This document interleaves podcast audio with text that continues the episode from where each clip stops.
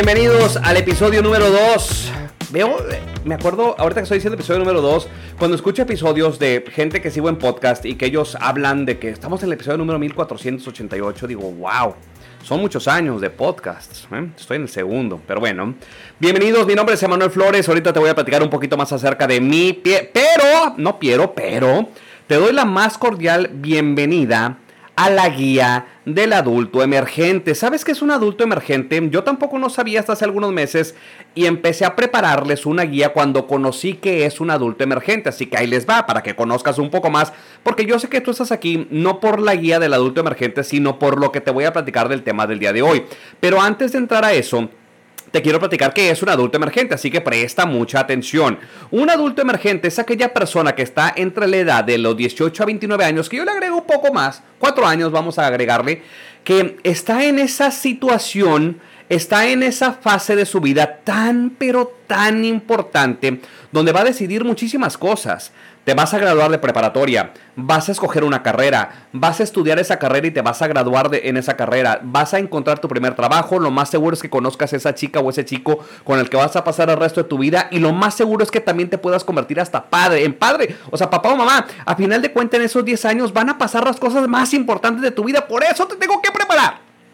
Ok, ok. Eh, Manuel Flores, soy, eh, soy yo, déjame presento.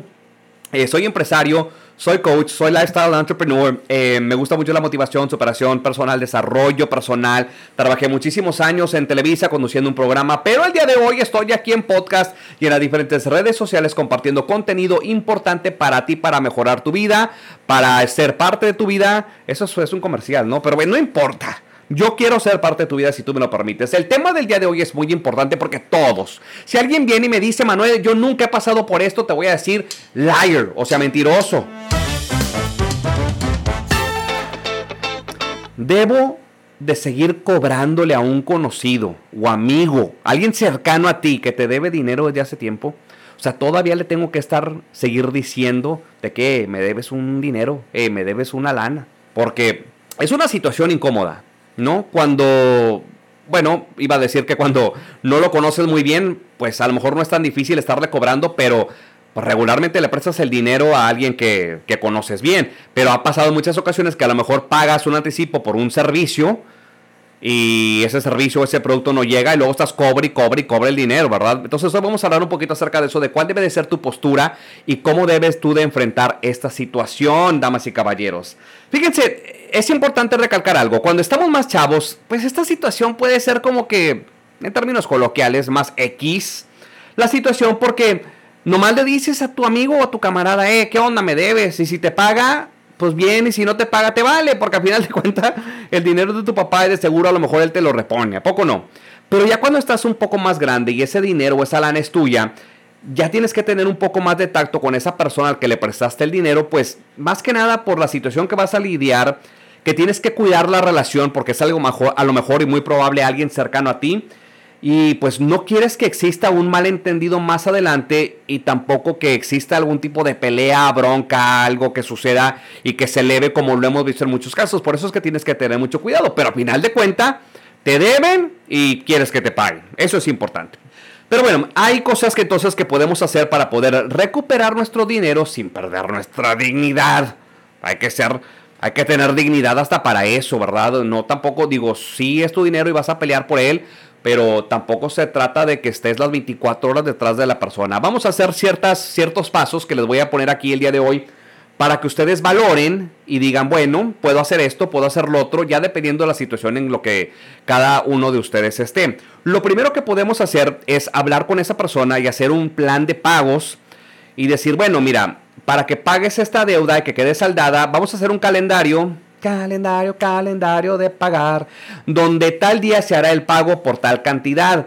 Si a lo mejor necesitas decirle a la persona que ya te debe, si no se cumple, pues algo malo va a suceder, pero es mucho, mucho mejor. Y de hecho, aquí les voy a dar un tip que me dieron en alguna ocasión un abogado, me dice, Manuel, si puedes lograr que alguien que te debe dinero te firme un pagaré, hombre, le haces un desorden en la vida, porque es verdad, los pagarés son muy peligrosos. Tú no vayas a firmar un pagaré nunca jamás al menos de que estés seguro y que diga en esa hoja cuánto es lo que vas a pagar y estés de acuerdo. Pero un pagaré en blanco, amigos, amigas, te deja en la calle, ¿eh? Alguien con una mala intención, si firmas un pagaré en blanco, te deja en la calle. Y eso vale en cualquier lugar, aquí en nuestro país. Pero si tienes algo firmado por ellos, le puedes decir que si no pagan, lo vas a usar en su contra. Eso es uno. Por favor, es importante que nosotros también conozcamos que cobrarle no debe ser una situación incómoda para ti, porque eso también dices, ay, no, qué pena. Me da pena estarles cobrando. Me da pena estarles diciendo de que me deben. Y eso no debe de ser así. ¿Por qué? Porque la otra persona no le dio pena venir a, a pedirte dinero, ¿no? Debe de ser incómodo para ellos. Si ellos no tuvieron ninguna incomodidad de decirte, oye, ¿qué tal si me prestas tanta lana?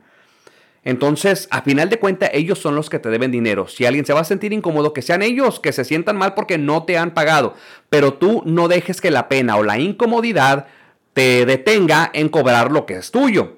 También infórmale a la persona que ese dinero es una necesidad que tú tienes también, que tienes cosas que pagar, pendientes con otras personas, así como dinero que tú también debes y necesitas cobrar. Que vean y que sientan que por culpa de ellos tú también te estás atrasando. O sea, decirles, oye, no me has pagado este dinero y por eso no he pagado yo algunas otras cosas y yo estoy quedando mal cuando no es mi problema a final de cuenta, ¿no? Así que eso es importante.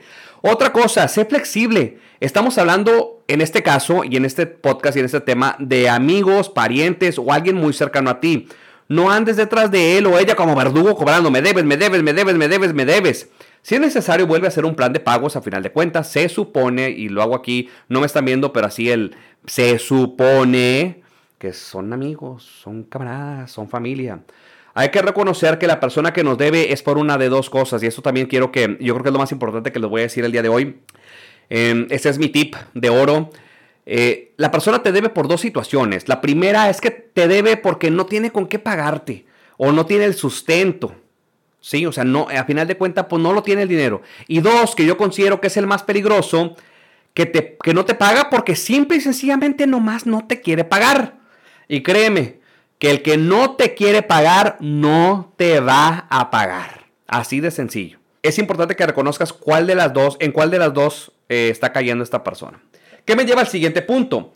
En varias ocasiones o en muchas ocasiones, a lo mejor, y discúlpame que te diga esto, puede suceder que tengas que dar tu dinero por perdido. Tendrás que poner una balanza a lo mejor eh, entre tu amistad y la relación, de, o sea, la, amistad y la relación que tienes con esa persona o tu dinero.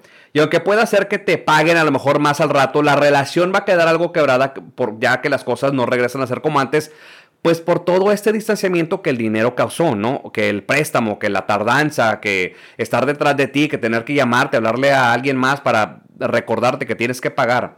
De igual manera, si llegas a ese punto donde se diste, sabes que ya no le voy a cobrar, ya me cansé, ya no voy a andar detrás de él o ella, él sabe que me quedó mal. Si necesitas ser muy claro que jamás vas a poder volver a prestarle dinero ni hacer algo así por ellos porque ya te quedaron mal. O sea, de aquí para el real, de aquí para adelante, no vas a poder. Necesitas ser muy claro, decirle, ya no vas a poder contar conmigo. Porque cuando yo te necesité, tú no le entraste al, al quite conmigo y yo sí te ayudé cuando tú me necesitabas. Todos hemos perdido dinero a final de cuenta con alguien que nos debe, que jamás pagó. Solo recuerda eso cuando tú también le debas a alguien, porque eso es importante. No te conviertas en un, en un deudor, perdón, porque no sabes cómo va a reaccionar la otra persona que debes, ¿sí? O sea, si tú le debes a alguien, paga. Ponte de acuerdo, no te conviertas en esa persona que de la cual estamos hablando ahorita, si no de nada sirve, ¿no? Y te digo esto porque nunca sabes cómo va a reaccionar esa persona a la que le debes. Hemos visto en un millón de situaciones donde llega a haber hasta violencia y la violencia genera más violencia, se crea una guerra y hasta familias quedan embarradas por una situación de dinero que se deben entre dos personas. Así que tú debes, tu paga. Así de sencillo porque no queremos que eh, se vaya a involucrar a final de cuentas más personas. Así que eh, eso es mis tips del día de hoy, amigos y amigas, gente. Eh, estoy muy contento de poder compartir este tema con ustedes porque sí es de mucha relevancia conocer qué es lo que podemos hacer y sobre todo aquellas personas que hemos estado en esta situación o que estamos ahorita en esta situación cómo poder reaccionar y decirle a las otras personas. Puedes intentar también, digo, ese jugar esa carta de, de estoy triste, necesito el dinero, me está haciendo mucho daño esto de que no me estás pagando, pero pues a final de cuentas si la otra persona le vale un cacahuate, cómo te sientes o cómo te está pasando a ti la vida o si te está pasando las cosas mal en la vida, pues no te va a pagar como quiera. Por eso es importante de que hagas estos pasos que te di el día de hoy para que puedas cobrar ese dinero y al final de cuentas pues recuperes lo que un día prestaste. Y ojo, si te llegan a, pagar y tardaste muchísimo tiempo en cobrarles, pues ya no les vuelvas a prestar y usa eso también a tu favor, decirles, oye, no te voy a poder prestar porque pues me tardo mucho en pagar y estoy detrás de ti. Pero bueno, mis amigos y amigas, muchas gracias por acompañarme en el podcast del día de hoy. Si esto te gustó, recuerda recomendar este podcast a otras personas que también les puede servir en su vida día a día para todos aquellos adultos emergentes, esos que están entrando en los puntos más importantes de su vida. Yo soy Emanuel Flores y como siempre te voy a acompañar en podcast y recuerda que me puedes seguir y escribir y decir todo lo que me quieras decir en mis redes sociales. En Instagram estoy como arroba Emanuel con doble M Flores F. En TikTok estoy como Emanuel con doble M punto Flores. Me puedes escribir a mi correo emanuel.flores11 arroba gmail.com y ahí hacemos una bonita relación. O sea, de, de, adultos emergentes, ¿verdad? Gracias, nos vemos en la próxima. Esto ha sido la guía del adulto emergente. Bye.